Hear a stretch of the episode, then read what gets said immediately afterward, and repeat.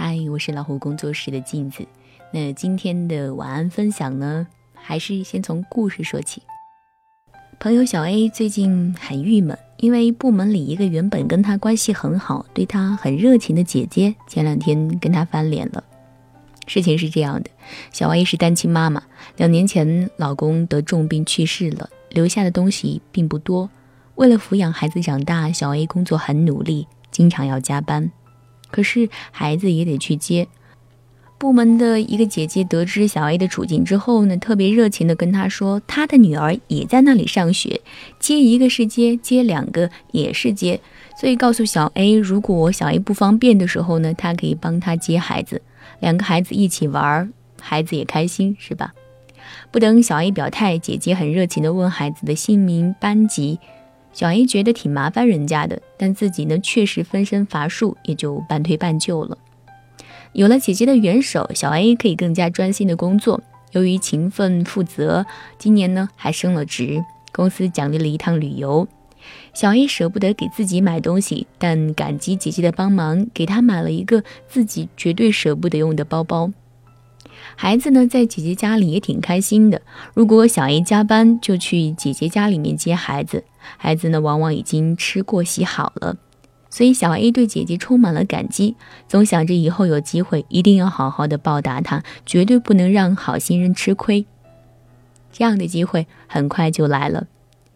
有一天，姐姐拿来一叠票据，要求小 A 给她报销。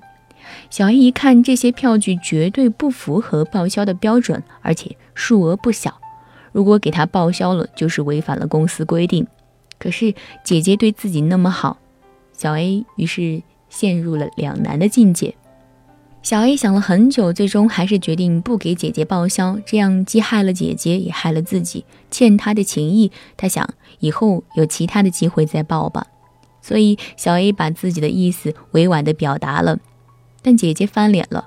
姐姐说：“亏我把你当成亲妹妹，不就是叫你办点小事儿吗？公司又不是你家的，你至于这么较真儿吗？”你偷偷的给我报了，谁会知道？谁会发现？小 A 想解释，奈何姐姐根本就不听，认为小 A 是个忘恩负义的人，不想再跟他来往。小 A 想起过去种种，心里很是伤感。他问我，我是不是做错了？是不是很忘恩负义？我回复他说，不要自责。如果这个姐姐真的把你当成亲妹妹，就不会叫你这么做了。如果她真的叫亲妹妹去侵占公司财产，说明这个姐姐早已经不配当姐姐了。所以，如果你留意，你会发现在我们的身边，有一种热情，它并不是善良，而是为了自己将来开口埋下一个伏笔而已。念中学的时候，有一位同学家里出了事情，当时班里有位女同学知道之后，立刻组织大家给她捐款，又是写倡议书，又是开会。我忍不住说：“我们这样做真的好吗？会不会伤到人家的自尊？也许他并不想那么多人知道，又或者他并不希望我们这样做呢？”那位女同学听我这样一说，非常生气，说我怎么这么冷漠？人家家里出了事，谁不希望得到帮助？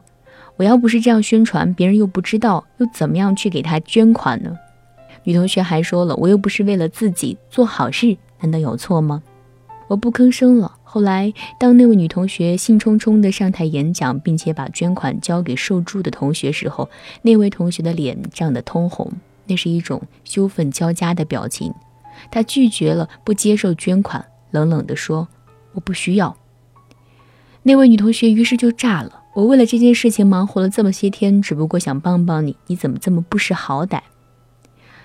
他冷笑一声说：“不要说的这么好听，我。”不是你沽名钓誉的道具。事后，那位女同学到处去说好心被当成了驴肝肺。这个世界上不是每一个人都值得帮的，有的人就该孤独终老。我在边上默默地看着女同学这样说，突然觉得过于热情的人其实很可怕，因为他们的热情善良只是从自己的角度出发，并且逼着你按照他的思路接受。如果你有了自己的想法，那你就变成了不识好歹。朋友给我讲了一件事情：几年之前，他开第二家分店的时候，在饭桌上认识了一个人。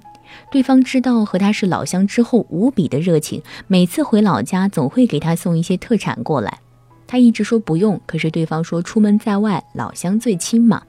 其实朋友只是祖籍在那里，从他爷爷那一代开始已经生活在浙江了，所以每次他都推辞，但对方还是特别热情，不收人家带来的特产，简直就感觉是伤害人家了。后来这位老乡的热情不退反增，直接让他自己的孩子叫我这位朋友叫干妈。朋友很别扭，要知道那时他还没有结婚，突然有一个半大不小的孩子，老是妈呀妈的叫，说不出的别扭，所以他委婉的纠正了好几次，叫阿姨就可以了。但是对方依然我行我素。大概过了大半年的时间，这位老乡突然找他借钱，而且是一大笔，因为他的儿子要上重点学校，要买那里的学区房。对方振振有词地跟我的朋友说：“你知道，我们都是普通老百姓，没有什么有能力的亲戚朋友。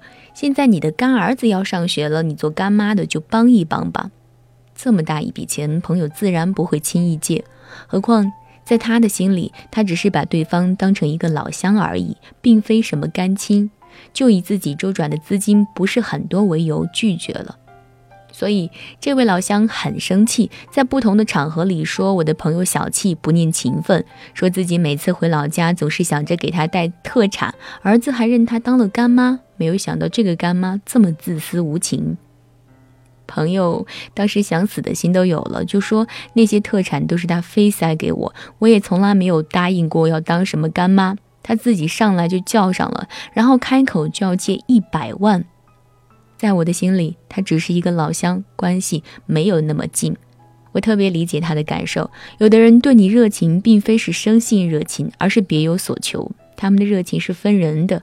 如果你很有能力，他可能会对你热情如火；倘若你落魄潦倒，他绝不会多看你一眼。这种热情叫以小博大。我知道你很有能力，所以我时时关注你的一切，然后无比热情地主动为你付出，好让你欠下我的人情。因为未来我一定会有求于你，那时候你欠着我的人情便不好拒绝了。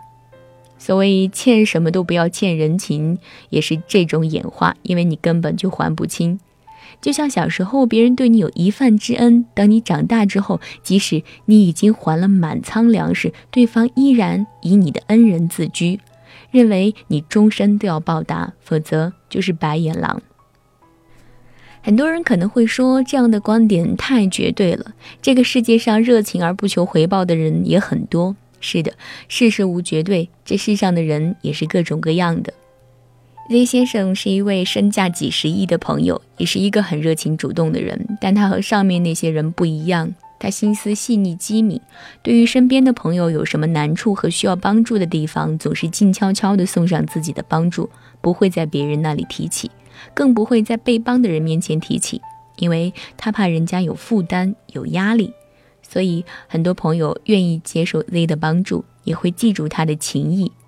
他从来不会因为这些付出而要求对方去做什么事，更不会因此去刷脸、刷交情。可是那些被他帮助的人当中，若有什么可以为他做的地方，也会全力以赴。渐渐的，身边的知己好友就越来越多，路也越走越宽。其中也不乏有他的贵人，所以 Z 才有了如今的身价和地位。这样的热情会让你感受到温暖，却绝对不会灼伤你。和上面那些热情有着本质的区别。所以，对于生性热情、真心待我们的人，我们应该铭记在心。但如果是那些拿热情当套路的人，请你一开始就学会拒绝。首先，过分热情的人其实不懂得尊重别人的空间，他们往往以自己的想法代替你的需要，不管你是否喜欢，他都要你接受。如果一开始你不好意思拒绝，那么接下来他们会更加渗入到你的生活当中。就好比那些热情的大妈，不管别人需不需要，总想着给别人当媒人牵红线。其实你能不能嫁出去，他根本就不关心，他只是满足自己好管闲事的需求罢了。好了，我是镜子，更多精彩不要忘记关注微信公众号“老虎工作室”。晚安。